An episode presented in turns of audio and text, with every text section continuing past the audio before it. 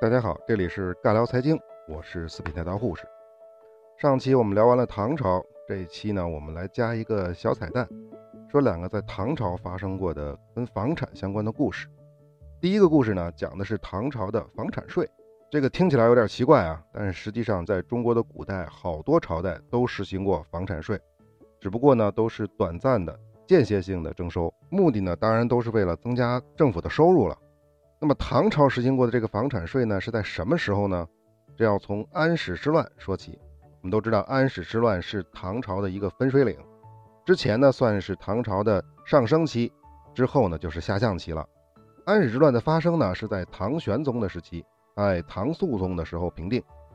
但是呢，说是平定啊，实际上只是把安禄山、史思明这两股小的反动势力给剿灭了，把安禄山父子啊、史思明父子啊都干掉了。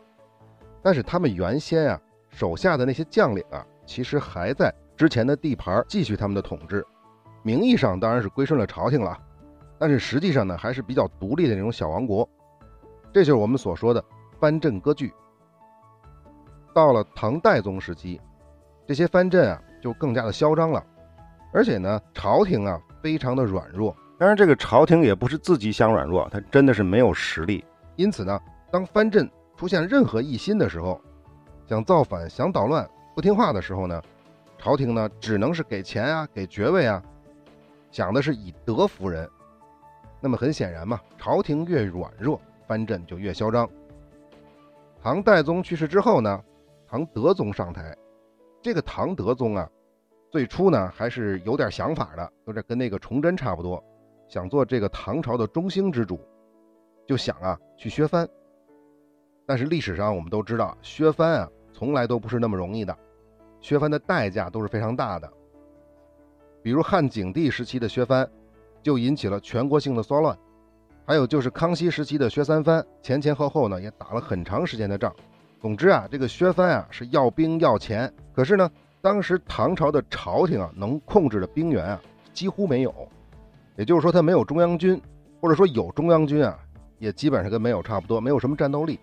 唐朝当时主要的战斗力都是在藩镇，所以呢，如果朝廷想削掉哪个藩啊，想对哪个藩镇下手啊，他自己是没有实力去打的，他只能够调其他的藩镇，让他们的节度使带兵去打。不过呢，当时呢有一个制度，这个呢也不知道是成文的制度还是不成文的制度。总之就是，一旦藩镇驻守的这个部队啊，接到了朝廷的调令去攻打其他的藩镇时，也就是说离开了他们的镇守的地方。所产生的任何费用都是由朝廷支出的，藩镇自己不管。这个皇帝呢，为了体现体恤士兵、仁爱有加嘛，所以呢，在这种情况下给的这些支出啊都是非常好的。一般的情况下，一个士兵能得到三个人的给养。但是呢，这种财政拨款其实有点不太合理。越是这种不合理的财政拨款啊，就有人去钻空子吃这些财政款。因此呢，这些藩镇经常就搞各种各样的理由。离开自己的驻地，反过头来呢，就管朝廷要钱要补助。得到了财政补助之后呢，至于朝廷想让他干什么，去打谁，其实就不重要了。要不然呢，假模假式的比划比划；要不然呢，就直接打道回府了。所以啊，朝廷在削藩这件事啊，是花了大价钱的，但是实际的效果呢，几乎等于零。而且最关键的是呢，花了很多没有用的钱，这个远远的超过了朝廷的基本预算，正常的税赋就无法承担。这么高的花销，因此呢，朝廷当中呢就有人出主意了。当时有一个户部侍郎叫赵赞的人，就提出了收间价税，也就是我们说的房产税。什么叫间价呢？按照《资治通鉴》里的解释啊，这个间价指的是每屋两价为一间，也就是并列的两个屋架之间的空间，我们称为是一间房。怎么收费呢？根据史料记载，豪华一点的上屋。每年每间收两千钱，一般一点的所谓中屋收每年每间一千钱，差一点的房子，也就是所谓的下屋，每年每间收五百钱。这个间价税就是典型的财产税。我们来简单算一下，这个房产税收的高还是不高？以中屋为例啊，每年每间一千钱，一个比较正常的庭院的话，怎么着也得十间房吧？十间房一千钱就是一万钱。一年就要交一万钱。那我们上一期其实是讲过的，唐朝全盛时期拍卖的房产二点九亩的大别墅十三点八万钱，宣宗时期的那个敦煌的房子呢是十五万钱，所以这么算下来的话，这个房产税啊可能收到了整个房屋价格的百分之十。那我们知道现在的房产税在中国还没有实行啊，在美国大概是收百分之一到百分之三，那显然这个价格是非常的高的，收的税是非常的高的。收这么高的税，尤其是还是财产税，因为老百姓其实都不爱交财产税。那很多人就会隐瞒财产啊，少报房产啊。朝廷呢，当然也是收不上来税就着急啊，所以他们搞了一个制度，就是举报制度，鼓励相互的举报。如果你能够举报谁隐瞒了财产、少报了房产，被举报的人要打六十大板，而举报的人呢，将得到五十民钱的奖励。这个“民”这个字呢，我们之前讲过。它就是穿钱的绳子，五十民呢，也就是五十贯五万钱。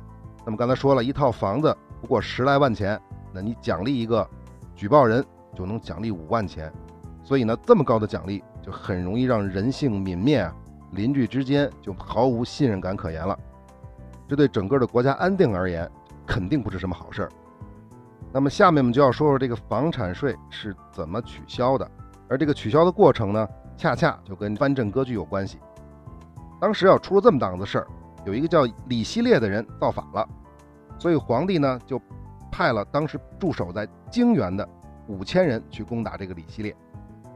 这个泾原的士兵们呢就非常高兴了，因为能够离开驻地就能得到皇帝的三倍的赏赐啊，所以就冒雨前行。结果他们来到长安的时候，就路过长安的时候，发现呢，皇帝啊并没有按照之前的制度给他们发放特别丰厚的奖赏。而且还是用粗茶淡饭来打发他们。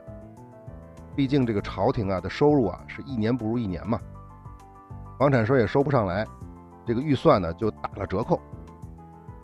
那么这些士兵呢是高兴而来，败兴而归啊，不生气了，这个军队呢就哗变了，连这个当官的呢也控制不住军队，这些当兵的呢就冲到了当时的长安城，而当时的长安城没有人把守，不仅长安城没有人把守。就连大唐的皇宫也没有人把守，这些士兵就冲到了皇宫里，大肆的抢夺财物。据说呢，当时还有好多平民也趁机入宫盗取财物。唐德宗呢没有办法面对这么大的兵乱，当然这些当兵的也不是冲他来的，主要是冲他们家的钱来的，所以呢他就只能仓皇逃跑。这里就出了一个问题，刚才说到了，为什么这些士兵哗变的时候能够轻松的冲到长安城里头去呢？甚至还能冲到皇城里面去呢？因为我们之前讲三国的时候，其实说过啊，守城这件事儿其实是比较容易的，十分之一的人就能守住一个城池，只要他有粮食，有足够的战略储备，这就可以。而为什么长安城连把守的人都没有呢？最起码这个皇上身边得有点禁卫军吧？但是当时确实是没有，这什么原因呢？就是因为当时负责招募禁卫军的这个人呢，叫白志坚。他呢是把这个死亡的兵员啊一律就隐瞒不报，然后收受别人的贿赂，让这些人去补充这个兵员。也就是说呢，把这些人呢登记在了军籍里面，入编吃饷了。但是实际上他们没有去当兵。至于这种吃空饷的情况到达什么程度呢？就从这次泾原士兵的叛乱来说就能看出来，大部分人都是吃空饷的。那么如果只有少部分人还在坚守岗位的话，面对五千士兵这种哗变，估计呢也就一哄而散了。这就说明当时唐朝已经腐败到什么程度了。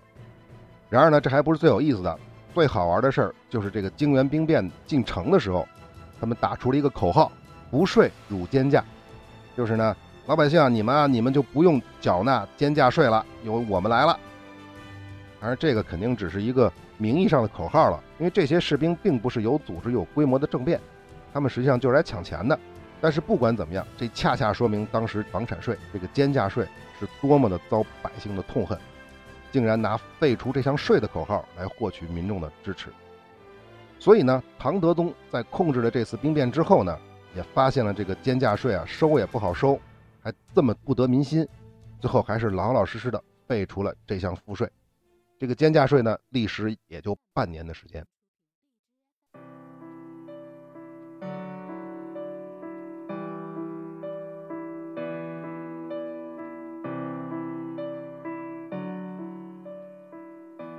好，说完这个监价税呢，我们再聊另外一个唐朝的故事。这是一个唐朝房地产开发商人的故事。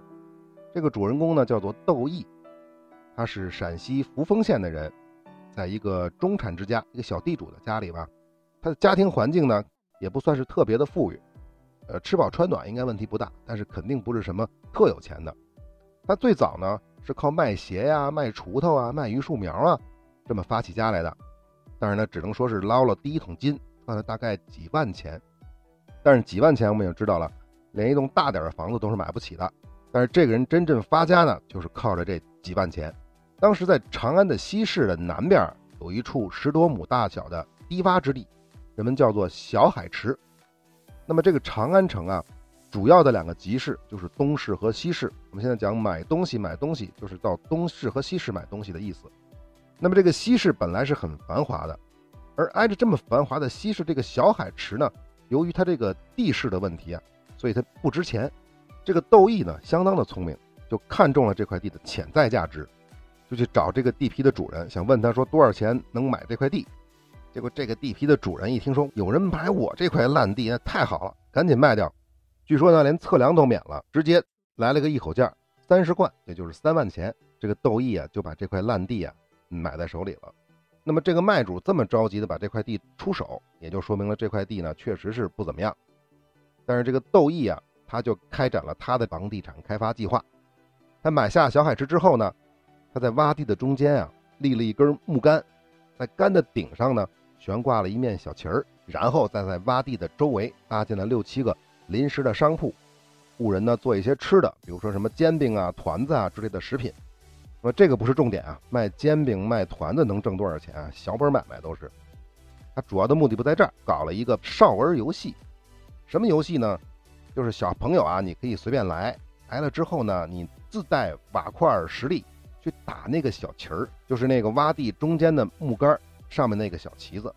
只要你打中了这个小旗子，这个煎饼或者团子就可以当奖励给你吃。关键的这个游戏还是免费的。那我们知道那个时代啊，文化娱乐产业虽然在唐代比较发达，但是小朋友他们能有多少可玩的事儿呢？有这么好的娱乐项目，那肯定是争先恐后，而且是一传十，十传百。小朋友们趋之若鹜的来打这个木杆上的小旗儿，就这样呢，不出一个月，就通过小朋友自带的这些瓦块实力，就这么往里拽，竟然就把这个洼地啊给填平了。那小海地这块地既然给填平了，那这个游戏呢？自然也就结束了。窦毅呢就开始在这个填平的地皮上建起了二十多间门脸儿。毕竟呢，它离西市那么近，所以啊，这个门脸建起来之后啊，就非常容易的出租出去，而且价格也非常高。据说呢，每天的租金就能收到好几贯。大家可以算一下，一天收好几贯，一年就能收到上千贯。那也就是说，三十贯的投入买下这块地，一年的收入就是上千贯。那真是一本万利啊！后来这块地方呢，就被大家称为窦家店，窦毅他们家的店。这就是窦毅在小海池这个地方搞的房地产开发。那么这个项目开发完了之后呢，这个窦毅还搞了一个房地产项目。有一次呢，有一个叫米亮的人来找窦毅，他说啊，长安崇贤里啊有一个小宅院要卖，价格也不是很贵，两百贯，就是二十万钱了。他建议窦毅把它买下来。窦毅就问他：“我为什么要买它？我神经病，我吃饱撑的，我买它干嘛呀？”这个米亮说：“呀，我呀，我没别的本事，我呢能够认出什么是好玉石，因为我曾经去过这个小宅院，在这个宅院里面，我看见一块捣衣石，应该指的就是洗衣服的那种石头。但是我觉得呀，这块捣衣石啊是玉，而不是石头。它由于这个体积非常的大，所以呢应该是价值连城的。”这个窦毅呢，虽然不太相信有这么便宜的事儿找到自己头上，但是呢，他还是愿意去赌一把。毕竟嘛，两百贯而已嘛，也就相当于他几个月的租金收入嘛。所以他决定赌一下，就把这个宅院给买下来了。买完之后，米亮立刻就从延庆坊找来了一位玉工来做鉴定。玉工看到这块捣衣石之后，立刻确认这的确是一块奇异的宝玉。于是呢，窦毅就雇佣这个玉工。将这块捣衣石呢分割加工，制成了各种各样的玉石产品，最后卖了呢数十万贯，投资两百贯，获得了上千倍的回报。这是个典型的风险投资成功案例啊。当然，米亮在这个交易过程当中呢，也得到了他的收益，因为窦毅呢，为了感谢他，把当时两百贯买的这个房子送给了米亮。在此后啊，窦毅呢就开始搞权钱交易了，开始拉拢那些唐朝的上层官员，跟他们一起做买卖，又积累了大量的财富。他死的时候呢，据说名下有商铺上千间，而且大多数都分布在长安的繁华闹市，而每间商铺的价值都是千余贯。大家可以算一算，上千间，每间千余贯，就是百万贯啊。有时候万贯家财啊，就是百万贯家财。所以这个窦毅也可以堪称唐朝房地产开发的第一人。好，本期的节目就聊到这儿。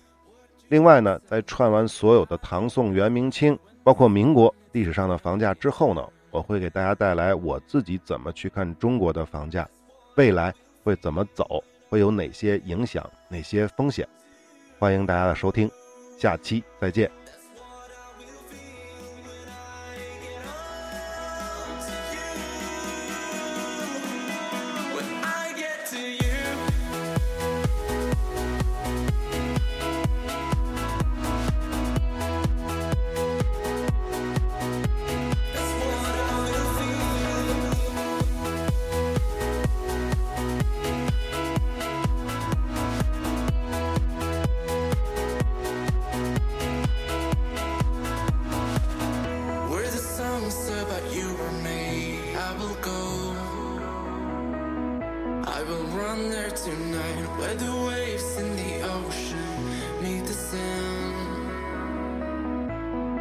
Reflections so bright and all